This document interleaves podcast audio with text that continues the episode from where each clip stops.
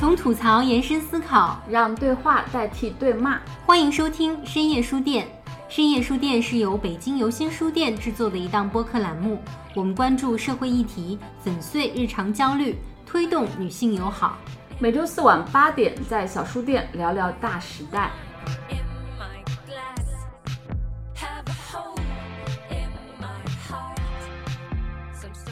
特别紧张，特别害怕。其实他们可能也只是可能在说说你什么，不一定要对你做什么。但这种就是一个无可言状的恐惧，而且我觉得可能很多男生都不会有这种感觉吧，因为可能一群女生看一个男生，他绝对不会觉得害怕，他可能是觉得 是不是我今天挺帅。你身为男性，其实你更应该，比如说，是不是在路上和女性去保持一段距离呀，或者是在一个相对安全的距离，不让对方感到恐惧。其实我觉得这个是挺重要的。对，嗯。普通一个男生，他去租房子，绝对不会去去浪费这个时间、这个心力、这个精力去跟那些人去打交道。只有女生会承担这种额外的成本。为什么大雄总是出现在静香的浴室里？他当然是想制造一种喜剧效果，但是这为什么是这样的一个选择呢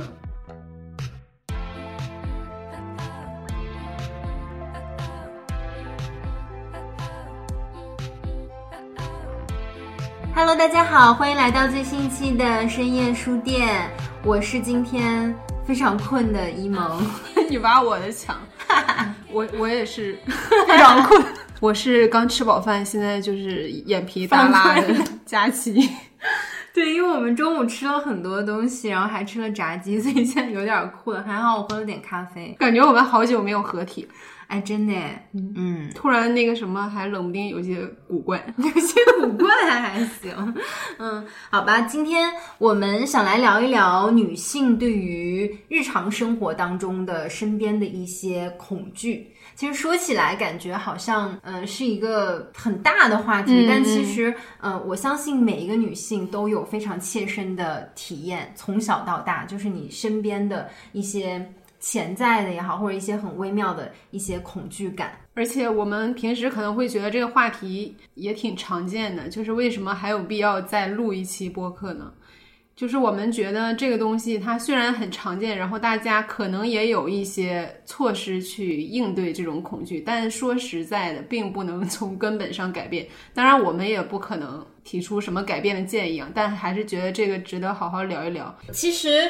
想聊这个话题很久了啊，尤其是今年。我们自己身边，然后我们自己经历发生的一些事情，就更加想让我们想去聊这个话题。再加上那一档电影，就是白百合主演的《门锁》，然后也有很多相关于女性独居呀，然后女性对于身边恐惧的一些讨论啊。这一部电影我是没有看国内版的，我有看韩版的那个《门锁》，真的是细思极恐。它不是一个恐怖片，但是它比恐怖片还要恐怖。韩版的这部电影呢，它是由我特别喜欢的一个演。演员叫孔孝真主演的，她演的是一位在银行公职的一位独身女子，叫赵金敏啊，她就正常过着非常朝九晚五的生活。有一天下班的时候呢，她回到家，发现她家门的那个密码锁盖好像被人打开了啊，然后她进屋不久呢，又听到门口有人按她的这个密码锁的声音啊，于是呢，她就报警了。但是警察呢来了之后也不以为意，因为他并没有遭到什么实际上的这个侵入和人身伤害嘛，所以也。没有进行进一步的调查，但是就是在呃这样紧张的，然后包括他每天都会有一个就是觉得很神经衰弱的这个状态之下，他发现他身边的似乎每一个男人都变得非常的可疑，然后接下来就有一些一系列非常恐怖的事情发生。嗯嗯，其实这部电影它讲到就是最后是。他的大厦的百般的保安是那个每天躲在他家的人，而且是当时是给他下了一种就是那种迷魂药，还是就是那种安眠药，所以他每天都会有特别奇怪的那种深度睡眠。然后这个保安会侵入到他家，搂着他睡觉。在早上他醒来之前，这个保安又就是离开了。他还在工作当中遭受到了陌生人的这个骚扰。后来呢，他就搬了家，他搬到一个全新的一个地方。也在家里装了那个监控，他就独自坐在床上的时候，他想看一下他不在的时候他家里的那个监控的画面，结果就看到有人藏在了他的床底下。然后这个时候，你知道他坐在床上，他就知道他床底下此刻是有人的。但他也不敢动，他也不敢说话，怎么办呢？他的双脚就忍不住开始颤抖，就开始发抖。嗯，然后这个时候歹徒也看到他在，我为什么要笑呢？我我不应该笑啊，因为这个剧情太 太刺激了，觉得太紧张太刺激了。然后这个歹徒呢也看到他在颤抖，于是就突然伸出手抓住了他的脚踝。啊！我的妈呀，我鸡皮疙瘩都起来了。对啊，就是这部电影，特别是我们身为女性，就是看了之后，你会真的特别能感同身受。包括女生可能独自走夜路啊，然后走一些那个小巷子的时候，有可能会被跟踪、被尾随。对，对，我不知道你自己在生活当中有没有遇到过这种情况。你刚才说被尾随，我就有这样一个事情。哦，现在想想也是心有余悸。当时我是住在崇文门那边儿，高中的时候吧。然后有一天晚上，我就想去旁边的一个商场。我去那个商场就要走一条小巷，而且那个小巷巨长无比。当时是冬天，就是五点多，天已经半黑不黑了。然后我就走在那个巷子的时候，我其实经常走，所以我也没有想太多。但恰巧那天那个巷子里只有我一个人，而且那块儿还有一个清朝的学校，不是清朝的学校，是清朝就建立的学校，就是你说清朝，我想起张浦河动员，你是清朝人吗？就那个清朝建立的学校一直在现在还在开着嘛。我就经过它的时候，我就瞟了一眼它的简介，但是可能就因为清朝的这个氛围啊，我当时就觉得挺瘆得慌的。刚刚好这个时候，就有一个男的，他就突然跟我并肩同行，就是本来我们俩还有点距离，他就越走越近，越走越近，就跟我已经快要并肩了，已经。其实我余光已经看到他跟我越来越近了，但是因为我那时候非常胆小，我觉得很多女生都会有这种情况，就是你会想，人家可能也没想干嘛，我这嗷的一声，显得我好像很不尊重人家那种感觉，所以我也就装作什么都没有发生的样子，就继续往前走。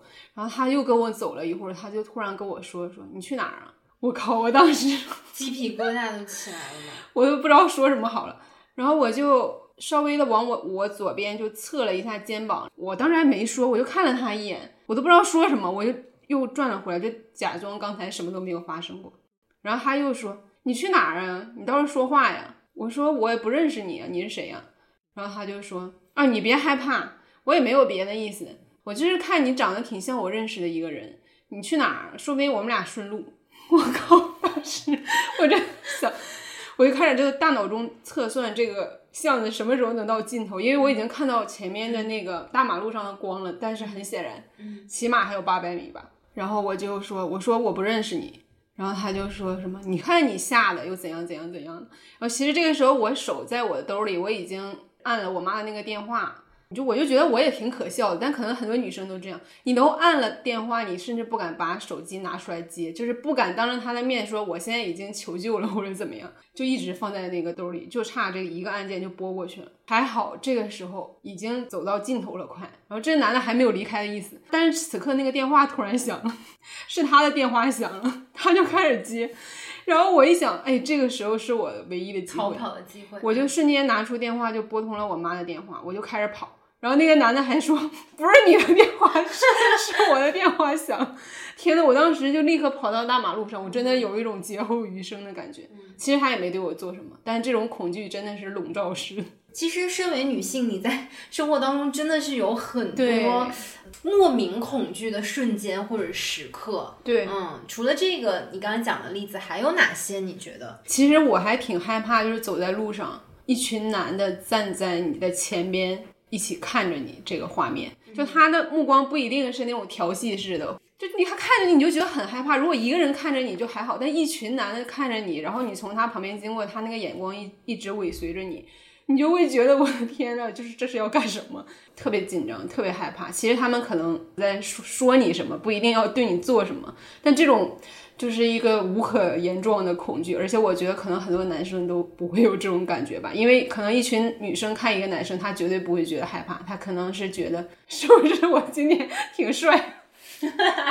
或者走着走着突然要空中投篮？对，确实是 你一说我。我也觉得是，就是，而且只要是前面有一群，嗯，我不知道是男孩儿或者男人吧，就是他们眼神或者语言一定是会有一点轻佻的那个感觉，对对对啊，即使他可能真的是没有恶意，但是一定是会稍微有点轻佻的。对，而且有时候那个路很窄，你就必须从他们这帮人中间穿过去。其实他也没干什么，他也没伸手啊，没什么。但你知道那个感觉，就我靠，尴尬是吧？不仅尴尬，而且很害怕，就经常会觉得，哎，会不会有人突然把我拉住了，或者怎么样？就真的从那里走过去，简直是如坐针毡。包括你刚刚说到这个女生独自走夜路啊，或者是走一些这个小路的时候，也是确实就是。哪怕你身后没有人，你也会觉得莫名的紧张。对对对对对，嗯小时候我就因为我很怕鬼嘛，你也知道那是影子，就是你自己地上的影子，但是我就会特别害怕。但长大之后，我现在发现我怕的不是鬼，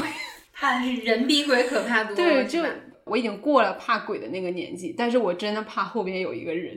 嗯，确实，我从小到大真的是遇到过很多很多次，就是走在路上或者是在一个陌生的环境被人骚扰。我大概可能从小学的时候回家就遇过类似的情况。我记得我那时候还是开那个楼下的那个大门的时候，就有一个比我大不少的一个男孩儿就走过来在我旁边。我那时候可能也就小学二三年级吧，他应该已经有六年级或者初一的那个样子了。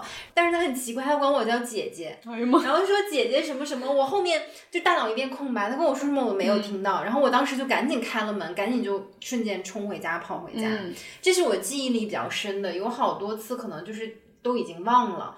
就我就讲今年嘛，今年我之前在咱们群里面也分享过，就是有一天我回家的时候，然后在一个商场前面的一条路，那条路其实还算不是说特别背或者特别暗，但是当时天色已经有点晚了，然后有一些路灯，有一个男生过来问我要微信，嗯，然后我就没有搭理他，我就接着往前走，然后他就一直尾随我，但是也没有尾随很久，然后我就是 有点像百米冲刺一样 往前跑，后来跑回家，我就挺害怕的。当时，嗯，就是有时候你夏天可能就是穿裙子呀，就是穿短袖什么的，真的就是陌生人从你身边走过，然后就会说，哦，胸真大，或者屁股真大，就这样。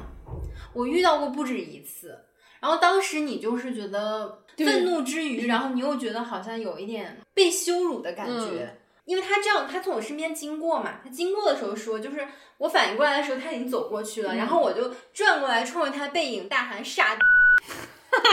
我当时因为真的是非常生气，我就愤怒到了极点。可是呢，我自己冷静下来的时候，说实话，我是有点后怕的。嗯，因为在那个情景，即使是大白天的那个情况下，你在大马路上，如果我当时激怒了他，他就是要跟我产生一些肢体上的冲突，嗯，从体力上来讲，可能我真的就是没有办法战胜他。嗯对，就是是有一点害怕，但当时我就是已经羞愤到了极点，就是我的那个愤怒值，我就是没有办法再做更多思考，我必须要骂出来。后来我遇到过类似的情况，就是可能我还是会骂，然后过后我还是会 有有点后怕，就是你会觉得它是一个死循环。嗯，对，其实我还很怕那种坐出租车，他可能不是冲我，他就比如他有路怒症，或者是他跟旁边的司机 又怎么着了，嗷一声的，然后或者他就是疯狂的别车，哎，我真的我只是感觉我在开车，我就不行了，我就在后边就坐立难安。然后包括像那种绕路的就更不用说了。当然，有的绕路人家会提前跟你说，这种你觉得还行，那有的就莫名其妙的绕路嘛，不一定会对你造成特别实质的伤害，但你总是觉得有一种什么力量就马上要冲破出来了，就他很有可能会做出什么了，你很难不产生这种想象。你之前也分享过，就是你坐出租车的时候被骚扰是吧？对，嗯那次是有一天晚上跟我朋友喝完酒，我虽然喝酒了，但我没喝多，就是意识非常清醒。滴滴它不是有一个选项嘛，就是您是否酒后乘车？因为我一开始以为这个只是你选了是或者是否，只是滴滴后台知道，然后他想要确保一下是不是要特别关注你。后来我才知道，他也会告诉司机，就是可能也说让司机注意一点，这乘客可能喝多了，你也谨慎的对待他吧之类的。但当时我不知道司机会知道，我以为没有人知道我喝 喝酒了，我就上车了。上车之后，我想可能是这个司机也知道我喝多了，很想关照一下我是在后边怎么样了之类的。第一个红绿灯的时候，我们就停在那儿了，他就转头瞅了我一眼，我当时没多想。然后过了一会儿，他妈的他又 他又转过来瞅我，而且他他看你，他是从头扫视到脚的，他不是说看你的脸看一眼是怎么着了，就那个感觉就像被 扒光了一样，可能没到那个份儿上啊，但是给人的感觉就是那样一种轻微的羞辱的感觉。然后我就瞪了他一眼，他就继续往前开了。过了一会儿，他又开始转过来，就是从头到脚的打量我。我就觉得我不懂，因为我当时是一个人在穿对，而且我那天穿了一个短裙，虽然不是那种超短裙，我不知道是不是因为这个上身的衣服也是比较贴身的那一种。反正这个全程他扫了我三四次吧，而且全是扫视的那种眼神。我就觉得特别的受不了，我就跟我朋友发了微信，我说这个人老是看我，然后他就让我赶紧发行车信息什么的。后来到家之后，他其实也没有做什么，就是很客气啊，就结束了。但是我回想起来，真是太他妈吓人了，我就立刻跟滴滴去去报备了。后来这事也就不了了之了。那你怎么知道他知道你喝酒了？因为我后来在那个别的滴滴上听到，就是说您接下来要接的那位乘客是饮酒的。哦，他可能也是出于对于司机师傅的一个保护。对对对，嗯或者说你注意一下这乘客，别让他那个什么再吐一车上嗯嗯嗯 之类的吧。哎，你要这么说，我打车的时候其实也有遇到过。我大概高中的时候吧，有一次从我家打车到我们那儿的图书馆，我我那时候就是上车之后，然后那个师傅也是就是从那个后视镜里面看了我几眼，他年龄可能大概有五六十岁了。他说：“姑娘，你你发育了吗？”他说：“你发育了吗？” 的天啊，这都是简直这就是性骚扰。嗯，我就啊，我就愣住了。一个是我没太懂他发育是什么意思，你说另外我文化水平没到，就我有点吓住了，我就啊沉默了。然后他就就又扫了我几眼，从后视镜，然后就说啊你你不懂呀，就是来例假了嘛。我的天，我当时就浑身发麻，你知道吗？然后我当时就很想让他在路边停车，但那个时候就是他一直在往前开，然后另外就是快到目的地了，我想说算了，我就忍这一两分钟，一直就没有说话。他看我没有说话，他也没有再问。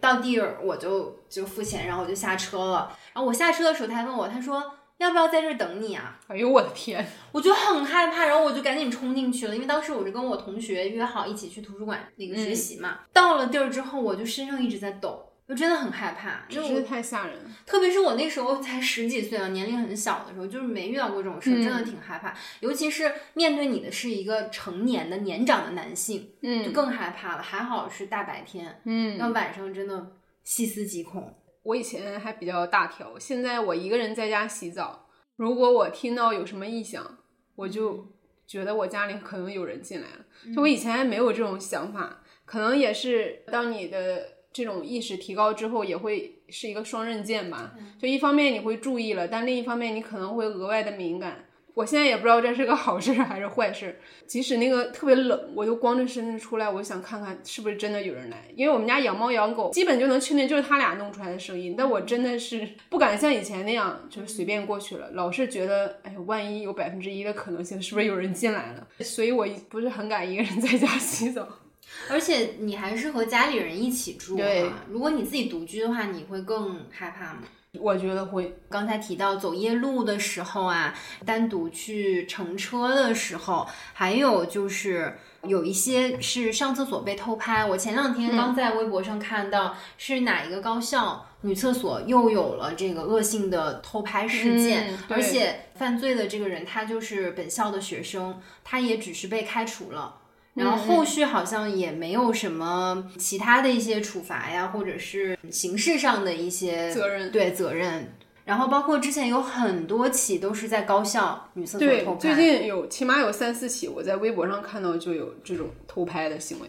包括针对女性的一些恶性的一些事件呀，就是我们其实真的是打开微博每天都能看到。还有一个其实是亲密关系里面的恐惧。我记得之前我在听故事 FM 的时候，它里面有一期就是讲一个女孩儿，她一直被她的前男友跟踪和骚扰。有一天，她就接到了一个快递，嗯，然后她就发现那个上面写的门牌号不是他们家的，她以为送错了，他们家在八楼，写的是十八楼，然后她就想说给人家送过去，结果她到电梯里面发现他们这一层楼就就是到十七层，没有十八层。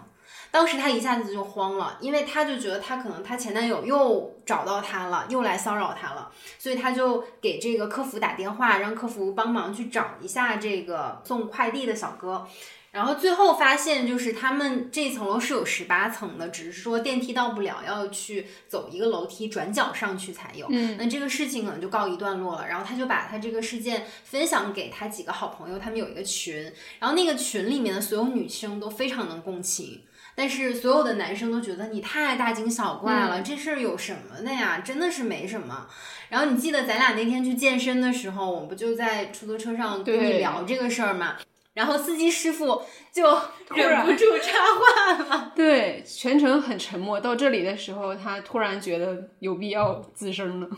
他说：“你这是从电视剧里看的吧？哦，对对，你这是小说吧？不可能是现实生活中的。”对，他就觉得。听起来不像是真实人间发生的事情，其实只有女生知道这种事儿太多了。对，然后当时我们就非常愤怒，然后我就说这就是真实发生的。然后那个师傅后来也就没说话了，但是我觉得他还是不太相信。对我说，艺术来源于生活嘛。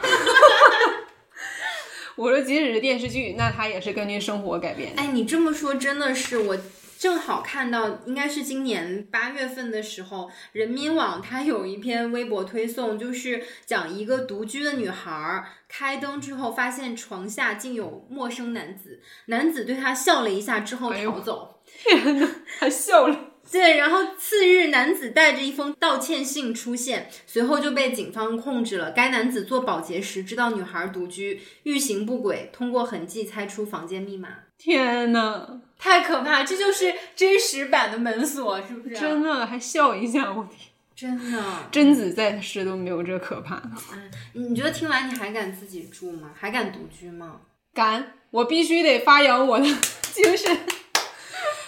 嗯，然后其实我们总结了一下，我们刚才说到，比如说女生走夜路啊，然后独自乘车、上厕所被偷拍，包括亲密关系，包括一些随机性的一些恶性的事件，然后还有这个男性的一些很反常的、很冒犯的，包括骚扰的一些举动啊，大概就是这些让你觉得莫名感到恐惧的时刻。对。其实我还想补充两个，女生一旦出事的时候，男生就喜欢说你为什么非要在那个偏僻的地方走，或者说也有女生很好心的劝大家，就是说尽量别一个人走嘛。当然这是好心的建议，但是我想说，在很多更公共的场合，可能有无数的人的场合，你依然免不了这种恐惧。就像 live house 就是这样的，去看乐队演出的那些女乐迷们，有一个是这样的。她是绑了两个辫子，那个女生应该那很嗨的时候，大家都跳嘛，她就发现她的辫子好像被特别狠的拽了一下，她就以为是那个谁的东西可能扯到她的辫子，所以她也不以为意。结果她就发现她这一晚上反复的发生这件事情，就特别疼。她说有一次拽到她那个头都歪到一边去了，就感觉这个 头发都要给她扯掉了。最后那么几次才发现是后边有一个男生一直在那很没有规律的乱乱蹦乱跳，其实就是在掩护嘛。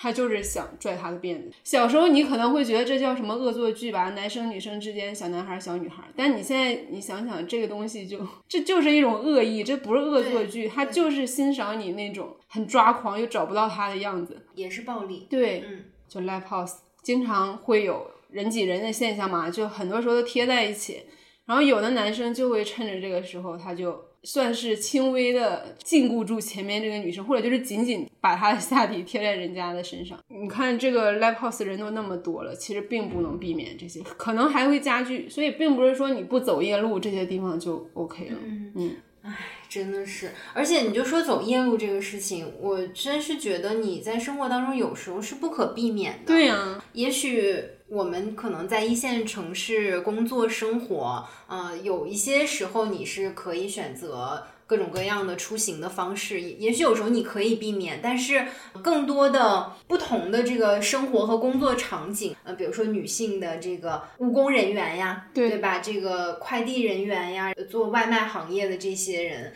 那他可能真的就是没有办法避免，他不能说。因为他不要走夜路，他就不工作了。那你觉得为什么是女性，特别是女性，就是会在生活当中养成这种格外警惕啊，或者是格外小心的习惯？我之前也跟男生朋友聊过啊，特别是那种二十几岁，嗯，然后年轻力壮，正是在壮年时候的男性，他真的没有办法共情。他说我可以试着去理解女性的这种恐惧，但你让我完全共情，好像我没办法。因为他体会不到，他在生活当中没有过这种随时被骚扰呀，或者是有人故意去侵犯他。因为好像大家看到一个二十多岁的一个年轻的男性，总是会觉得他也许不是一种威胁，但是他可能是一个比较压迫感。哎，对。其实这个男生也可以想象，我们周雪一那期说过嘛，他说当他被一群踢足球的壮汉围住的时候，人家也没要干嘛，但他就是莫名的感觉挺瘆得慌。嗯，我觉得女性尤其会这样，首先肯定是因为这就是个男权社会嘛。嗯，男性在做这些事情的时候，他就是享有某种便利的，他也不会。得到什么惩罚，或者就算惩罚了，也不会是很严重的那一种。然后女生她自己就会衍生出一套生存的基本策略，就无论是你小时候家长、老师教你的那些，让你。别太嘚瑟呀，然后尽量顺服一些，不要去莫名其妙跟人顶撞啊，这些就不说了。即使没被教育，他自己也会根据他的那个情况，就从小到大遇到的那些事情，他自己就会我要小心，格外警惕一下，多想一点，我也别那个让自己受害了那种。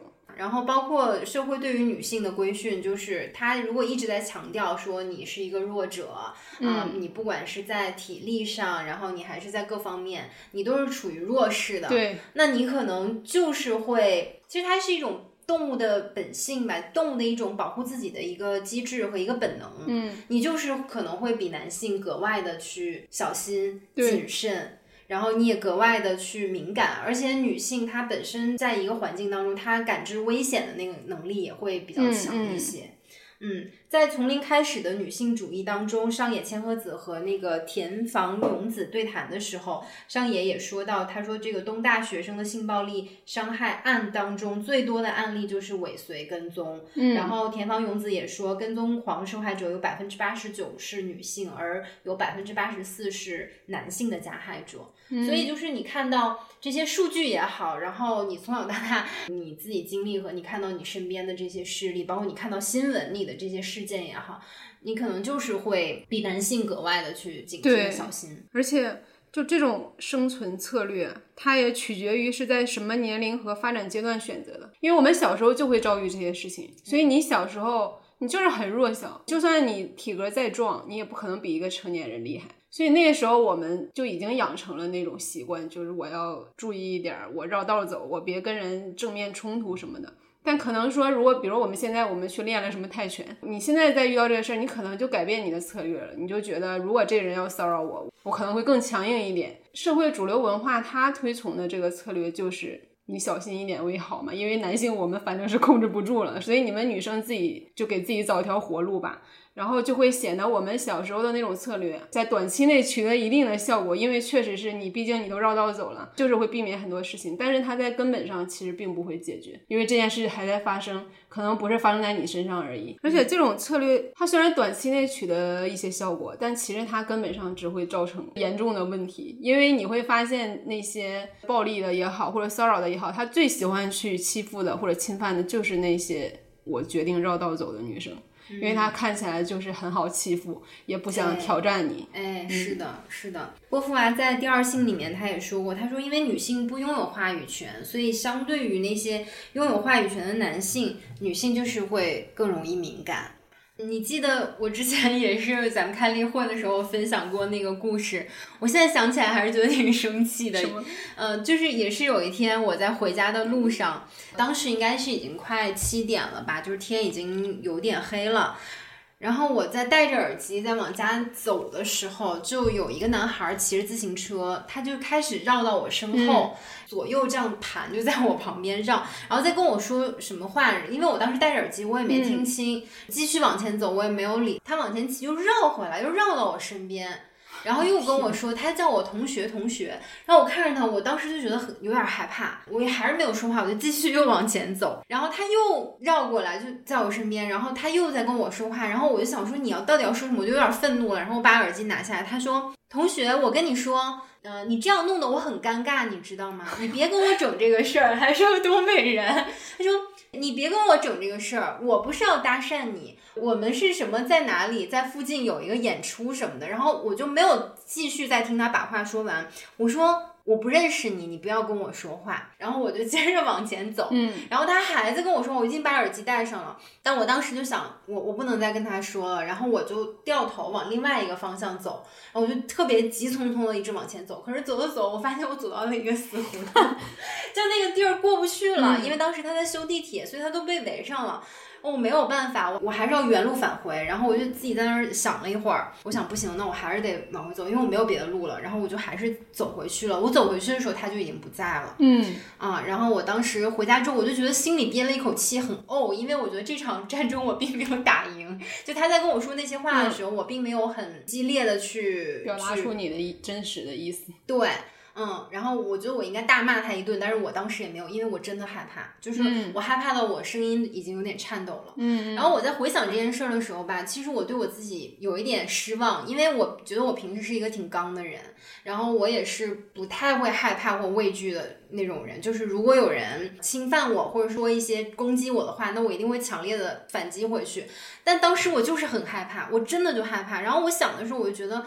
我怎么这么懦弱？我就觉得我当时特别懦弱。后来我想了一大段话，我应该怎么反击他，但我当时一句话都说不出来。我就是我就是害怕了。我其实也会觉得，可能他真的是没有恶意，他也不是想跟我搭讪。可是，在那个场景之下，他在我身边绕的时候，我就是会很恐惧，嗯，但他也没有办法理解这种恐惧。是对。他第一反应是你让我太尴尬了，就是他先制造了尴尬和恐惧，结果还自己先不高兴了，这就是男人。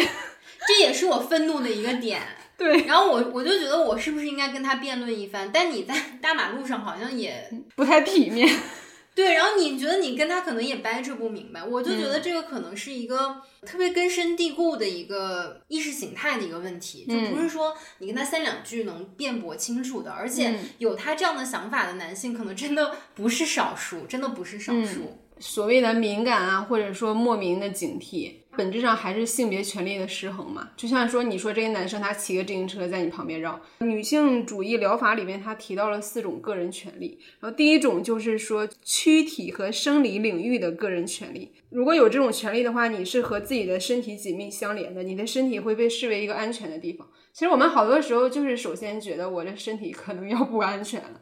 你就会立刻就会觉得，哎呀，他是不是要干什么了？我是不是接下来就要被侵害了？嗯嗯，就很难去避免这么一个逻辑，就还是这种权力的失衡。但凡真的能平等一点，你也不会去瞎想。提一个也是近期发生的一个让我挺愤怒的事情，红磨坊这一个品牌。他们是做女性情趣用品的，他们在一个产品的首页就写了说，买了这个产品的姐妹可以加入我们一个姐妹群，因为好多姐妹可能不知道怎么使用，或者说对一些性方面的健康知识她都不是很了解，这样大家可以在里边互相交流。然后这个时候就有一个男的博主就转发了这条微博，说我买这个就是为了加入这个群，你知道，就那种就已经都扑面而来的那种偷窥的气息，都不想隐藏。这就是他们一直以来都觉得男的就是可以这样，没有什么道理可言，然后导致这个品牌也有一些声誉受损。很多人以为说，哎，你这群是不是就专门给对搞黄色嗯在？然后这个品牌还挺好的，他就解释了很长一篇，说我们其实就是为了姐妹们建这个群，也非常的厌恶这种时刻想要偷窥的男的。想到这个事情，我就会想到我们小时候看的那些我们其实都很喜欢的动漫也好，或者电视剧，就像哆啦 A 梦。为什么大雄总是出现在静香的浴室里？他当然是想制造一种喜剧效果，但是这为什么是这样的一个选择呢？整个的文化还是觉得这不算是什么侵犯呀，所以他是可以制造笑料。如果你觉得这是个侵犯的事情，你绝不可能拿到台面上去开玩笑。嗯，讲到这个，我必须要 diss 一下 Steve 说的 Steve 老师。前两天在听他一期节目，他是和华东师范大学政治学系的副教授李永金老师的一个对谈。然后李永金老师他也是东京大学的博士，是师从上野千鹤子的、嗯啊一位学者，所以我当时特别期待这一期节目。就他们也讲了很多日本文化，然后他们就讲到说日本的色情行业，然后讲到日本的 AV 行业，然后 Steve 就说了一句话，他说。哎呀，那我们也要很感谢日本的这个 AV，它成为中国的一代男性的性启启蒙。然后我当时就 what？当时我的那个感受就是你说男人就是男人，A V 里面的那个场景，特别是日本 A V 里面，真的他就完全是一个男性的幻想，他就是一个男性的一个就如何性幻想，对对对，如何让他就是为了我的快感去服务，甚至想出了一些根本不存在的事情。哎，对，然后就是各种羞辱女性啊，然后女性必须是非常被动的、非常痛苦的，然后在痛苦承受的，且享受。啊、对，就是就是一直是在承受的一个一个客体的一个对象。真的，我非常震惊，因为我觉得 Steve 他其实还是，就是他一直还是很关注女性主义的。所有日本 AV 里面的那个幻想啊，然后那个那个情景，真的都不是女生喜欢的，也不是女生想象的特别美好的那个性的场景。嗯，而且有很多反制的东西。我觉得他是一个性别意识还不错的人，但可能就是对男性来说，他就是要克服很多这个东西，就是一个挺长的路程。可能他已经不断的在去自我教育、自我去改善，但是偶尔也会有一些可能没有改善 完成的地方，会不自觉的流露出来。希望就是以后会更好吧。但我对，就是我们并不是说想 diss Steve 这个人啊，我们只是想 diss 他说的这句话。其实你就会发现这种事情，它都会有一个共同的特点，就是女性的隐私得不到保护。无论是门锁也好，或者说你洗澡有人出现在你的浴室里，被当成一个笑话。《艳女》里边上野千鹤子她也说，她说隐私对于强者来说意味着不受公权力的牵制，可以自由支配的空间；但是对于弱者，它只意味着没有第三方介入和保护。充满恐惧、必须服从的场所，所以隐私保护的只是权力关系中的强者。你有没有觉得，就是伤害或者冒犯是更加隐性的？主流的思想肯定都是很认同，比如说你强奸一个人，或者说你光明正大的性骚扰一个人，肯定不是一个正确的事情嘛。无论是男女，大家都是认可这一条的。所以很多时候，就比如一些很些微冒犯的，你要说他犯罪吧，也谈不上。但你又不可能毫无感觉，边缘试探是吧？对他就不会公然的表达偏见也好啊，或者刻板印象也好，但是他就是说一些那种很擦边的话，让你觉得非常的受冒犯。他觉得自己挺机灵的，就抖机灵，你知道吗？好多男人特别喜欢抖机灵，而且我感觉漂亮女孩会额外有一种更加警惕。就像我有一个朋友，前几个月跟他一起出去玩，还有几个男生，其实我们关系都非常的好，呃，得有十年以上的友谊吧。当然，十年前我还不是一个女权主义者，所以我那个时候只是觉得他们这几个男生说话就贱了吧唧的，但是你就会觉得可能就男孩嘛，就那一种，你也没往心里去。但这次我再跟他们一起出去，我真的是要 崩溃了。首先，那个女孩因为她长得很漂亮，大家又很熟，这两个男生就非常之喜欢拿她开玩笑。我们一起去那个酒店开房的时候，这个男生就跟另外一个男生说：“哎呀，今天要不给你们俩安排一间吧？”他也没想说给我们听。就是他俩之间的一个调侃，但你就能特别明显的感受到这其中的意味。你说这个女孩她能觉得舒服吗？包括她平时也很喜欢发自拍，就是美美的、漂亮的、啊，穿了一件新衣服什么的。然后那天她就发了一条朋友圈，当时我们四个人坐在一起，我就看到她发了，我就在我朋友圈刷到了，我就说，哎，我说你这个照片挺好看的。然后她突然就跟我说不要声张，我就想说 怎么回事，什么意思？然后她就跟我说，因为这两个男生总是。在他之前发的那种美照的下边评论一些有的没的，所以他就是把屏蔽他。对，当他发一张好看的照片的时候，他就会把这些男生都给屏蔽掉，因为他实在是不堪其扰。嗯，就这东西，他虽然不到恐惧的地步，就是你付出额外一个成本嘛。你你想，你发一个照片有什么必要去屏蔽别人呢？但是女生漂亮女生她就是要做到这一套，才能不让自己的生活充满这些很细小但是无处不在的这种很烦的这种评论。嗯，如果是我的话，我应该就会把他们删掉，就可能就不会再做朋友了。但是这个就是每个人面对这种事情的处理方式也都不太一样嘛。反正我以前也会有过那种觉得。嗯，毕竟还是大家有朋友之间的感情啊，然后觉得不好意思呀，然后觉得好像也没有到那个份儿上。但是我现在会觉得，如果你令我不适，那 我就没有必要在我的生活中再留着你了。嗯嗯，因为首先我得让我自己舒服快乐。我发朋友圈肯定是我很想跟大家分享，然后我觉得不管我开心啊、难过呀，或者什么样的情绪或者什么样的状态，但是我不想。在下面再看到令我不适的东西，因为我的朋友圈就是我的领地。如果你还在我的领地上让我不适，那就再见。那这其实又变成女生的另一个额外的付出，就是当你的性别意识觉醒，或者你特别想要保护自己的时候，你就会发现你难免失去很多男性朋友。你跟你爸也不对付了，跟你二叔也不对付了，跟你爷爷也不对付了，跟你所有同龄的男性朋友基本都不对付了。我那天换了一个头像，然后我爸爸给我发微信说：“宝贝，这个头像不好看，还是你上次发的在国外的那个头像比较好看。”还给我发了个截图，然后我就得回说：“我愿意。”然后我爸就没有再说话。你爸说：“我没有你这个逆子。”就是以前可能我就会比较客气点，然后现在我我就是不想跟他 多废话。而且女生还得不断的去解释我为什么这么小心，这种困境就是只有女生来承受。那他能不小心吗？但是他小心完，他还更累，整个就是一个死循环。我觉得，因为他还要照顾到男性的对情绪。对，我们接着再来说一说独居女性的恐惧吧。因为不管是门锁这个电影啊，还是我们现实生活当中，其实现在也是有越来越多。选择去独居的女性，那她们生活当中所遇到的一些困境和困难也是挺多的。嗯，我自己的话就是也是独居蛮长一段时间，当然我现在是和家里人一起住，但是我明年呃又要去选择独居了，因为我觉得可能还是独居比较快乐。哎，我明年可以出一期独居的快乐。对。我有一个朋友，他就特别谨慎。一开始我们不理解的时候，我们都会觉得他有点神经过敏那种，就你跟他在一起都觉得有点闹心了，都到那个份上了。但是其实现在我是逐渐理解他，他从小就培养了这种意识，也是一个好事儿。当时他就也是在北京租房。首先，他就比我们普通人筛选那个房子的标准就更细，对，更细更高。在挑了一万个之后，终于选定了一个。他就跟我讲他整个的这个历程。首先，他先到这个小区附近的这些水果店啊，然后什么五金店啊、便利超市，就问说这个小区安不安全，有没有发生过什么恶性事件。然后在得知没有之后，他就稍微安心了一点。然后他就去问保安。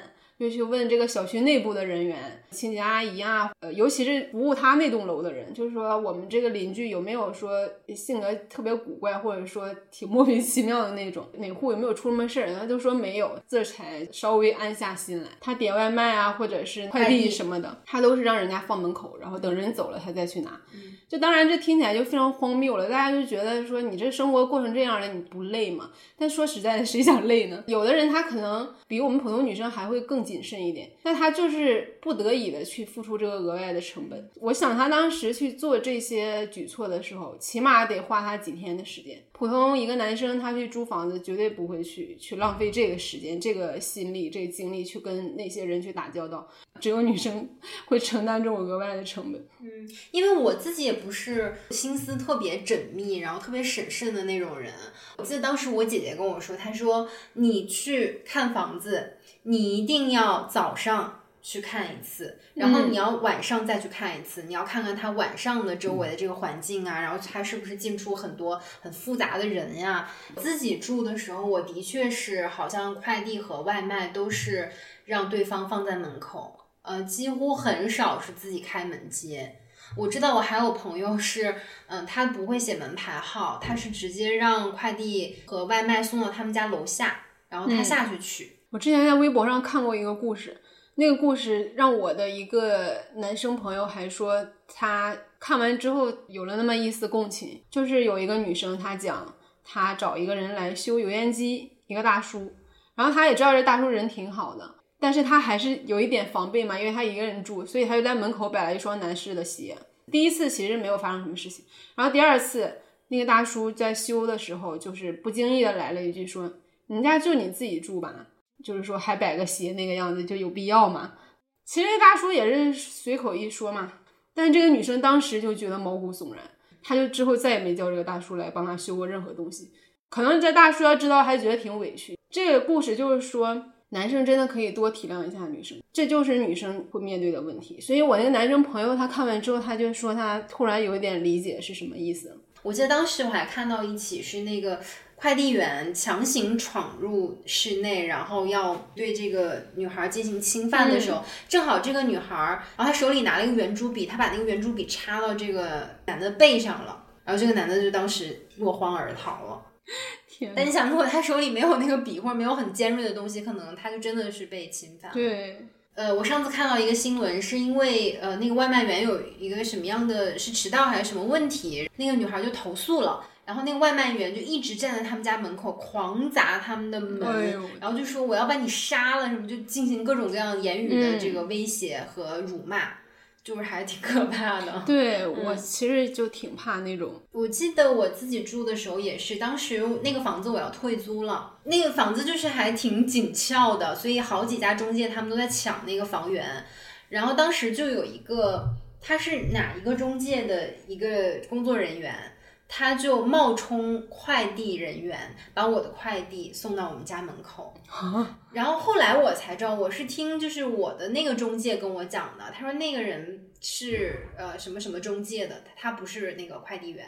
哦，但是因为他为了想要到我的电话，他可能以为我是业主，嗯或者是他可能想得到业主的这个联系方式，种种之类的吧。他假装快递，我觉得还这行业竞争还对对，挺你是觉得这人挺机灵，但是他就是没想到女生就是会因为这种事情是更害怕。所以这个其实也是现在的一个问题，就是嗯我们很难保护自己的隐私，特别是这个大数据时代，你好像对你所有的隐私都暴露在这个网络环境当中，嗯你的家庭住址啊，你的联系方式、你电话号码，然后可能包括就是你的这个工作单位都是，你只要是你寄快递、你叫外卖，一定是会把你的隐私暴露在这个公共的空间当中的。而且这个对独居女性的威胁就更大。是，嗯你说如果是一个独居男性，他可能就不会面对这些问题。对，我觉得他应该就是无上的快乐，只是家里比较乱，没人收拾。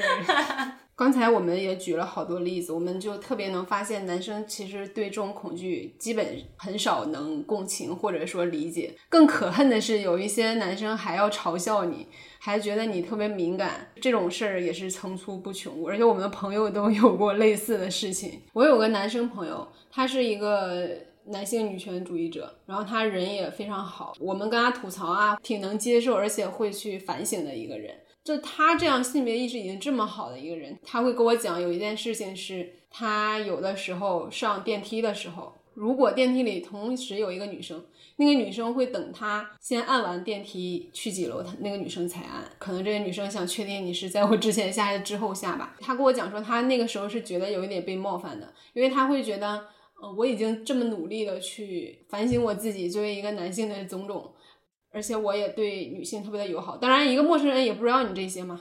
他也能理解，但多少还是觉得这么想我，我也挺失落的。就是我其实真的没有要做什么。先把我放在了一个坏人的一个位嗯置上，对嗯假想成一个坏人。嗯如果不是他的话，如果是一个性别意识没那么好的男生，我就觉得可能就暴跳如雷了，就得 觉得你他妈干嘛呢？你把我当成什么了？我讲一个我家里人的例子啊，就是我们家有一个男性的长辈，我记得是很多很多年前，我就是突然想起来这个事儿。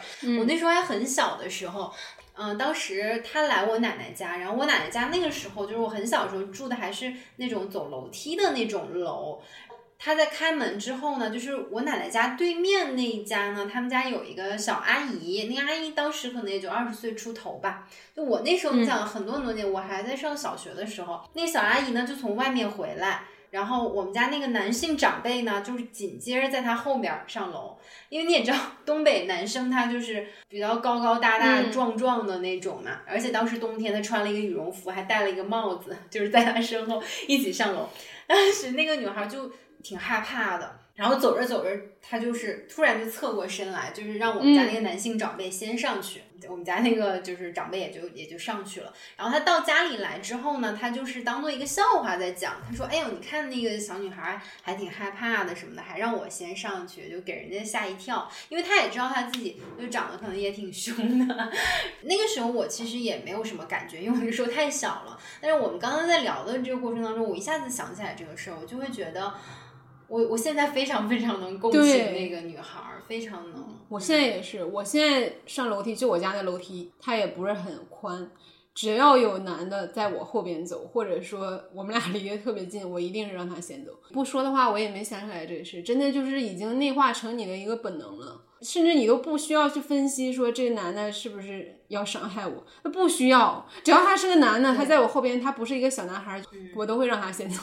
就我们也不是对于男性的恶意，但是就是你在这个 整个的社会环境之下，你就是习得了一种这种习惯，对，就是生存策略，是，就是自我保护的一种机制。嗯，我其实特别想分享一个事儿啊，但我不知道能不能在节目里面播出。就是有一年我还在上大学的时候，我在某地的一个省台实习，当时我是在一个广播节目实习，我们那档节目应该是早上六点的节目，就特别早，六点的节目，你可能五点你就要到岗。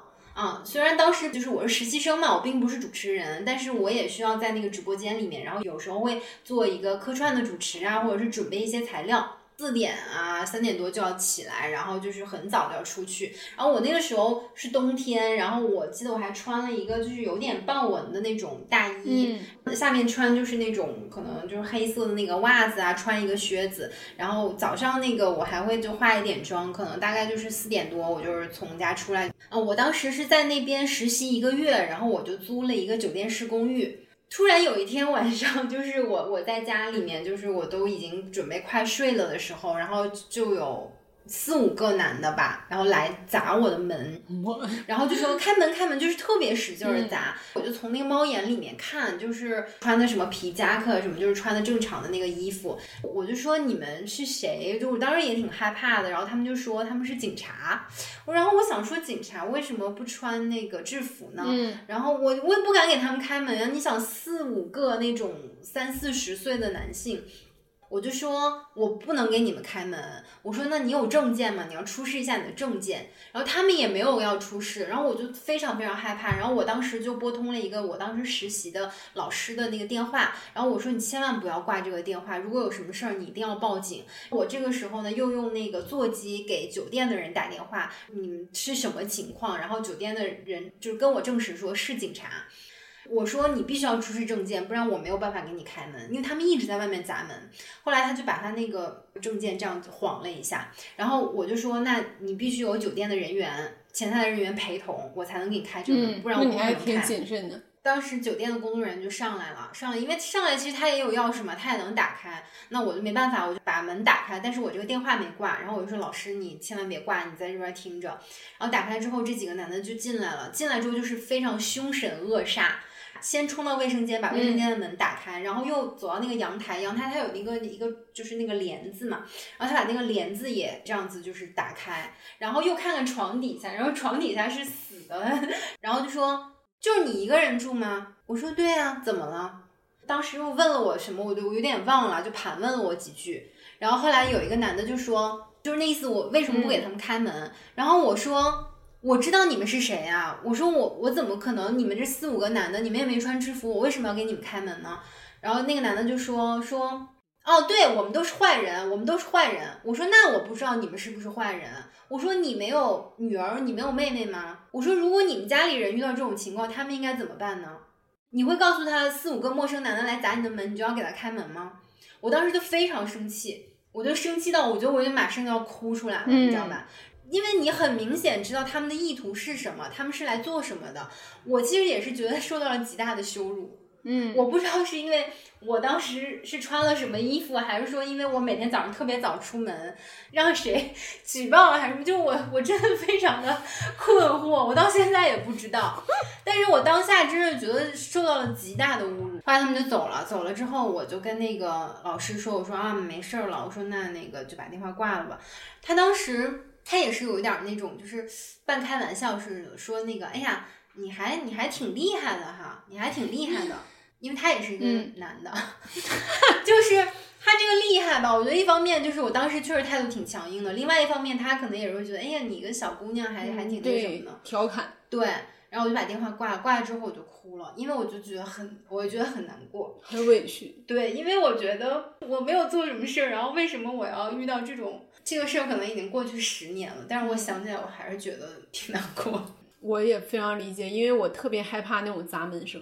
你就不论是谁，你知道有时候快递员他着急嘛，他就是敲门声也特别的响，我真的就是一下子我提那个心就提到嗓子眼儿，我觉得特别能理解，不管他是干嘛的。因为你正常情况下你敲门，你不会那种使劲儿砸门嘛，砸门一定是什么很紧急的情况、很危险的情况才会这种，你就肯定是会很害怕。嗯，男生他不能理解，是很多时候他把那种微冒犯，他不觉得这是冒犯，你因为这种事情生气，就他当然不能共情了，他当然就觉得你他妈事儿真多，就你他妈的事儿多。嗯，不知道我给别人讲，大家可能也会觉得，哎呦，那谁让你要穿一个豹纹的衣服，或者是那个谁让你就是化妆要化妆什么的，然后你每天那么早出门，你当然会被人误会了。就我觉得，首先这是另外一个问题，我我不想展开讲，但是我会觉得。我没有我穿衣服的自由吗？我没有我几点进出家门的自由吗？难道这个都是因为我女性的身份，所以我就要受这种侮辱吗？对，而且我觉得男人特别喜欢逗女人玩儿，就是他知道这个事儿是什么，但他要装作不知道，就是要来逗你，然后把你逗生气了，他又说：“哎，怎么了？不就问个问题吗？”嗯 像我们之前社群里不也发生过这种事情吗？嗯，就装傻。对，但他不是真傻，他就是想逗你，他就是想看你生气，想看你气急败坏的样子。这种情况你在微博上也会经常看到，嗯，就这都是冒犯。我觉得如果说你真的身为男性，你不能理解，就是我也能理解这个事儿，就你没有办法 完全的感同身受。那你不理解的事情，你至少可以抱着一个比较虚心的一个态度，你先闭嘴。对，但你不要嘲笑，真的你不要嗯嘲讽，因为你没有身处那个情况，然后你没有身为另外一种性别，嗯你真的是没有发言权。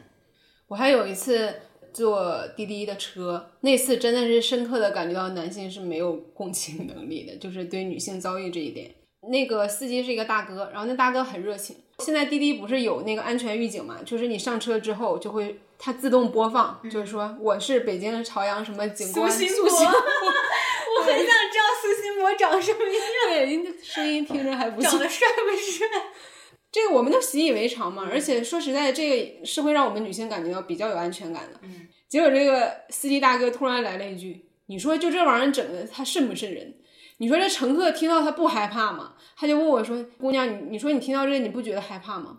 我当时心想，恰恰相反，我觉得非常安全。安全感啊，对啊。然后那个大哥就觉得，哎呀，真是不能理解。说这个司机要真想害人的话，你放这个有什么用啊？我真想那个弄谁的话，你们怎么都查不到。就他，当然他说这些都是很开玩笑的语气，也不是那种恶狠狠的语气。我在车上也并没有感觉到恐惧，我只是觉得，可能人类之间的悲欢真的是不相同，不相同。但男人他不只是对这一件事情不能共情，他基本对很多事情 都不能共情。哎，这一期又变成对男人的电死了。哦，我突然想起来，你记得咱们来面试的那个实习生，因为他也是自己独居嘛，嗯他在那个门外装了一个监控，然后就有一个应该是他男性的一个邻居，一直在他的这个门口徘徊，然后一直看他这个摄像头。他报警了，然后那个保安和警察也上门来查看了一下情况，然后也有说这个会持续调查，后面什么情况我们就不太知道了。在聊说你想做什么选题的时候，他也有讲到说这个女性的感安全感的这个问题。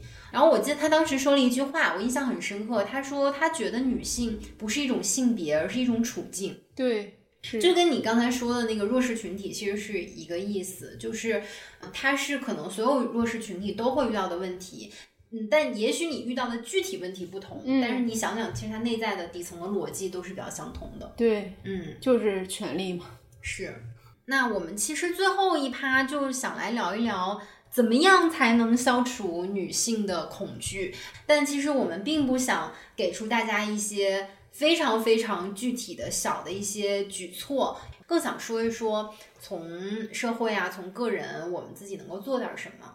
嗯，其实这个问题我们也都很清楚的知道，就也无解。对，也不可能说彻底消除，因为首先就是一开始说，这就是一个男权社会，你不太可能从性别这个层面去打消女性的这种担心或者是恐惧。当然，首先我们最想说的就是对男性说的嘛，一个是你多一点同理心，嗯，一个是你更耐心一点，也更就像刚才说的，你不知道的事情，你就先闭嘴，先感受一下，再去分析，用你自己的想法去代入，这个就是最基本的。但这个也是老生常谈嘛，这个都是有共识的。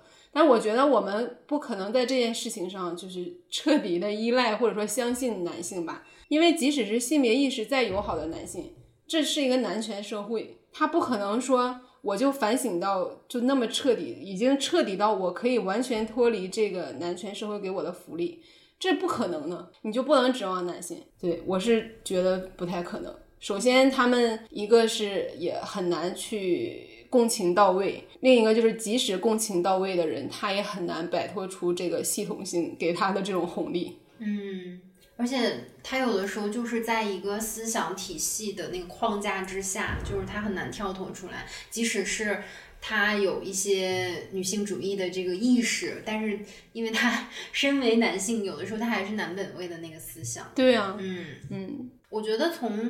大的这个方面讲的话，肯定是这个政府啊，或者相关的一些部门呀，包括相关的一些法律，呃，要更完善嘛。对啊，包括我们之前看到罗翔老师，他有很多分析这个性骚扰呀，包括这个女性安全的一些案件呀，一些例子，就是我觉得相关的科普的工作还是挺重要的。另外就是，如果从个人层面来讲，我其实挺想呼吁一下广大男性，就是我希望他们能够对女性多一份理解吧。但是也就像刚才说，如果他们真的不理解呢，嗯，至少你不要抱着一个很嘲讽或者很调侃的那个。心态和语气去评论这件事情，嗯，就是你身为男性，你已经是这个既得利益者了。就是我，我觉得还是这个视角啊，应该更宽广一点。然后我也能理解，就是有一些男性他可能本身没有什么恶意，但是就是他看到一个女性好像过于谨慎或过于小心，他觉得也是对他的一种冒犯。但是你如果换位思考一下，可能就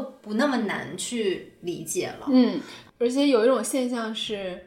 呃，很多普通男生他也没做什么恶，他会发现，比如说女生怎么总是这么敏感，然后总是，尤其是女权的女生吧，他会觉得你应该只是骂那一些，比如强奸犯啊，或者说真的性骚扰的那些人，你为什么骂我？我怎么了呢？你知道吧？对对对，他所以他会觉得你是打拳，而他觉得我已经够尊重女性了，你为什么还要来跟我讲这个呢？嗯，我想说这点就是你确实没做什么大恶，但一个是你就是在这个系统中，另外一个你真的不要以为你日常生活中的随便的一句言语和一个动作就是很礼貌或者说很尊重的，就是他每一句话都不会冒犯人的男生很少。他总是会有一个不经意的地方，而且他自己也不觉得就去冒犯了别人。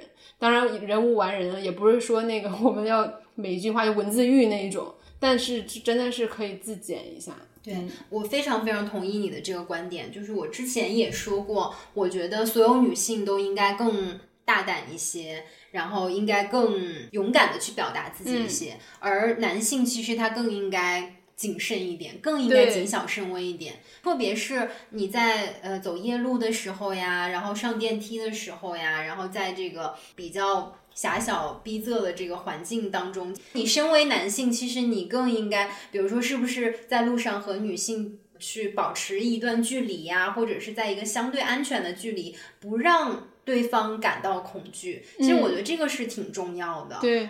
你可能觉得我为什么要付出这个心力去跟你保持距离？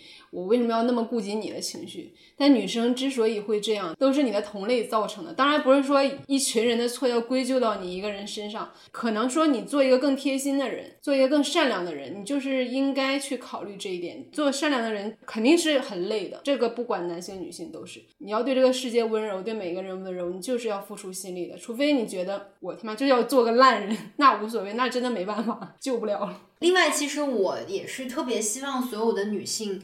就是要厉害一点。对我记得李玟姐之前在她节目里面也说过，就是厉害的女性，就是别人就是不太敢欺负你。对。然后另外就是她也特别鼓励女性去练武术啊，练一些防身术。我也特别鼓励女性去学一些，不管学一些泰拳呀、拳击呀、防身术啊都好。也许你在。特别危险的情况下，你不一定真的能用出来，但是哪怕你能用到一个招式，或你能用到一点去保护自己的这个力量，都是很好的。或者说你的气势在那儿，很多男的就不敢靠近了。我有一个建议是我的个人感受，我接下来要说的这个也是我一段时间的迷惑之处。就是我们会发现，可能我们女生无论怎么发声、怎么抗争，你会觉得我们这一代人 死之前，应该这个社会也不会有太大的改变。我们都会有这种感觉，就是一种无力感。但是我现在觉得，我们要做的就是消除这个世界不会改变的这种无力感。嗯就像我们非二元性别那一期的嘉宾 Horace 说的，他说 “Pick your battle”，因为父权的一种去权策略就是制造出文化及个人层面无能为力的恍惚状态。这句话是来自女性主义疗法。他说，就是要让你感觉到你无能为力，然后传达出一种信息：大部分人是没法为自己赋予权利的。你只要产生了这种无力感，其实他们就赢了一半了。然后 pick your battle 就是说，我觉得我们是应该留意这些权利在何处啊，或者何种方式能被我们使用。不一定是你觉得危险的时候，或者说你走夜路的时候，就是在任何场所，你都要给自己赋予这种权利。然后你就能颠覆你那种无力感。可能你只是在职场上，或者说就是你在一个正确的地方使用了这种权利的话，你在其他你感到弱小和危险的地方，你也会把这个力量激发出来的。就不要以为他们之间是没有关系的。而且我觉得我们就是要挑战那种放弃并且随大流是唯一选择，就是这个选项这个观念。因为你只要这样想，那确实就是虚无主义嘛，就是这个世界是不会改变的，就这样啦。大部分人都是愚昧的，就这样。不然我们现在无力里，那就是永远就是无力。对，我就又想起来，就是那个《熔炉》里面被用烂的一句话，就是我们一路抗争，不是为了改变世界，而是为了世界不改变我们。至少就是我觉得我们都是那种，你有了女性主义的视角。你有了这种意识之后，你真的再也回不去了。我觉得我们每一天也都在做着抗争。你可能会觉得这个世界大环境确实是这样，然后有时候你也会觉得这个世界挺糟糕的。但无论如何，它是在一点一点潜移默化的在改变的。对，就是你不要太忽视个人的力量。当然，你个人在这个巨大的浪潮当中，你可能就是一粒水花，可能你连水花都不算。但是。这个浪也是由无数个水花形成的，就是我们每个人有一点小小的改变，哪怕你你真的不能改变世界，你先从自己开始改变可以吧？我真是觉得我有了这个女性主义的思想之后，我就觉得太好了，真的太好了，我永远不要回去原来的那个状态了。包括其实我现在，我觉得我每天在为自己清毒吧，就清身体里的那些。父权制社会留下的残余的一些毒，当然我有时候说话也会说一些可能政治不太正确的话，或性别意识不是那么好的话，但我我觉得我每天都还是在修正自己。对对，就这一点就是很重要。然后当时在看《门锁》那个电影的时候，我有看那个豆瓣评论嘛，然后有一个人总结了说，电影里面讲到了几个单身住宿指南，就是说走夜路的时候要小心身后的人呀，女性独居家中可以摆一些男性的物品呀，比如说。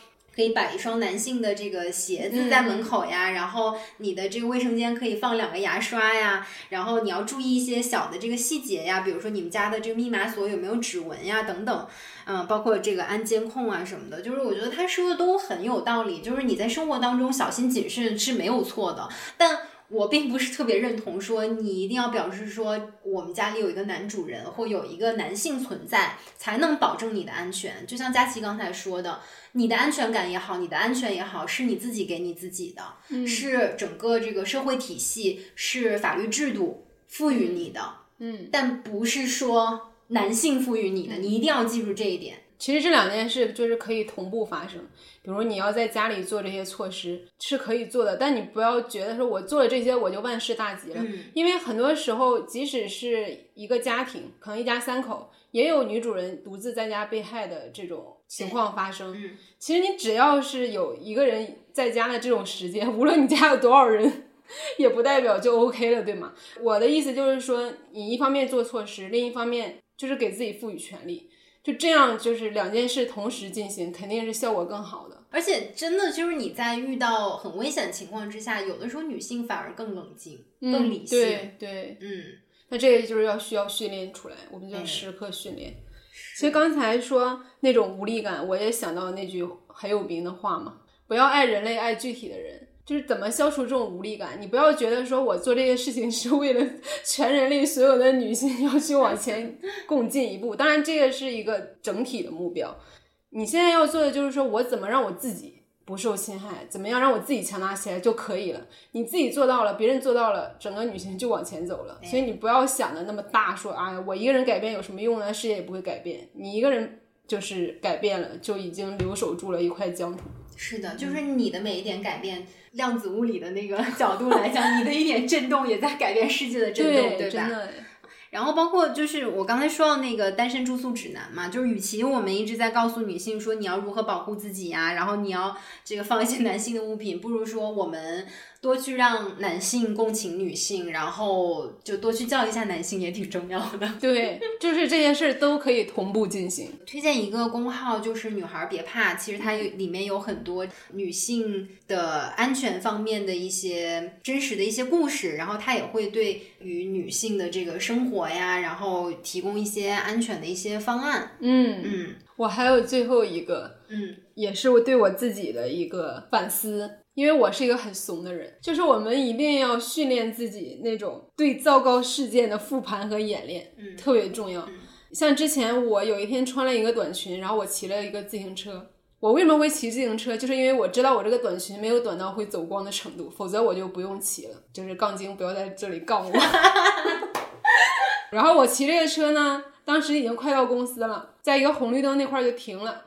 这时候，一个外卖小哥当时是在我的右边，然后他骑着那个车，呃，往前走了几步，然后我就看到他弯下头，直接就看向我的裙底，就是那个目光，那个直接，他都甚至没有跟我对视，他那个表情就在告诉我，他妈今天就是要看你裙底，我也不管你是怎么想的。但可能这过程也就三到五秒吧。你像我现在已经性别意识这么具体的一个人了哈，我以为我对这种事情肯定是会有一个很正确的反应。但是当时我就是愣在那个车上，我当然是很愤怒、很生气的。但是只有三到五秒，我也来不及做什么。等我反应过来的时候，他都已经骑远了。我当时突然就生出了一股力量，我就骑着车开始追他的车。我也不知道我为什么要追他。我当时想，我起码要看到你的车牌号是多少，然后我是不是可以投诉？虽然我知道这些大厂也不太管这些事情。然后后来我跟我的朋友分享这件事情，就大家统一得出的结论就是，你平时就是要多去训练自己，遇到这种事情你应该做出什么反应，不然你就是会愣在当场。对，所以这个就很重要，而且复盘也很重要。嗯，无论你遇到多大的、多小的事情，你觉得当时对你是有危险的，你是可以去反复的去想一下的，不要觉得说，哎呀，那个画面太那个，我实在不想再回想了。因为你不想再回想，它也不代表不会发生。当然，我们可以慢慢来，找一个你更舒适的时间去想，在这件事情里你还能做什么。就是赋予权利的第一步，就是把那种痛苦重构为一种信号。这种信号就是我渴望成为有权利的人。嗯，就这个是特别重要的。然后你就会不断自我训练紧急事态发生时的动作。这个就是你为自己赋权的过程，而且我知道有很多受害者可能真的是经历了极其恶劣的事件，他真的是走不出这个心理阴影，会自杀什么的。心理学是认为自杀是对权力的终极丧失，而不是对权力的终极表达。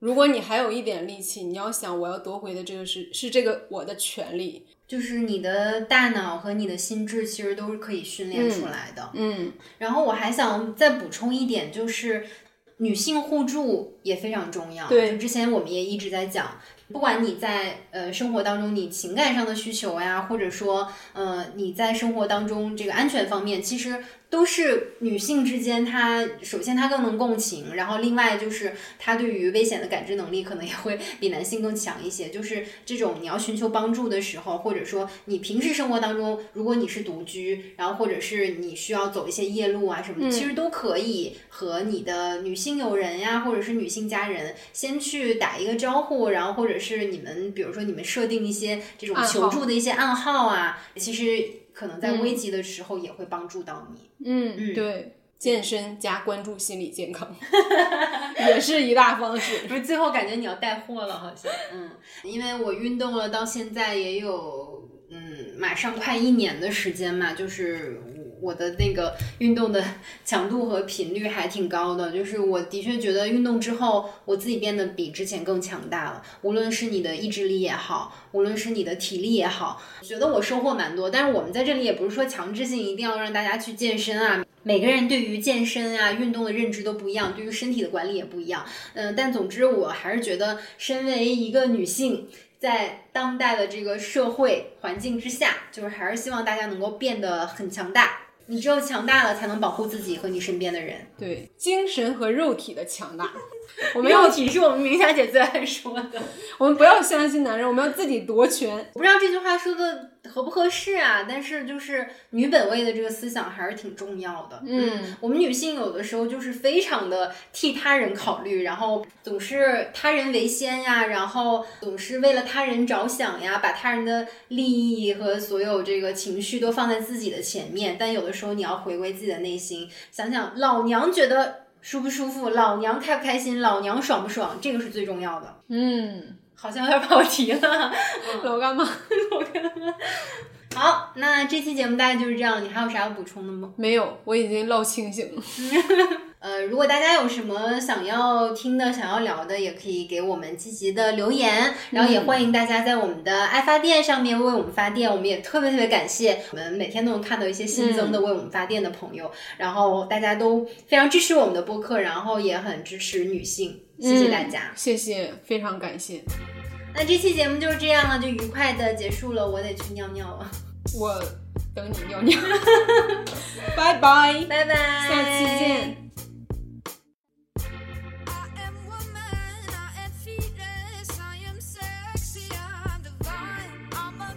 在各大播客平台搜索“深夜书店”，订阅我们的播客；在爱发电搜索“游心书店”，支持我们的创作。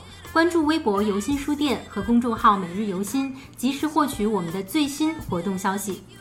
也欢迎大家来游心书店以书会友，我们的地址是北京东直门东外五十六号创新园区。深夜书店每周四晚八点，在小书店聊聊大时代。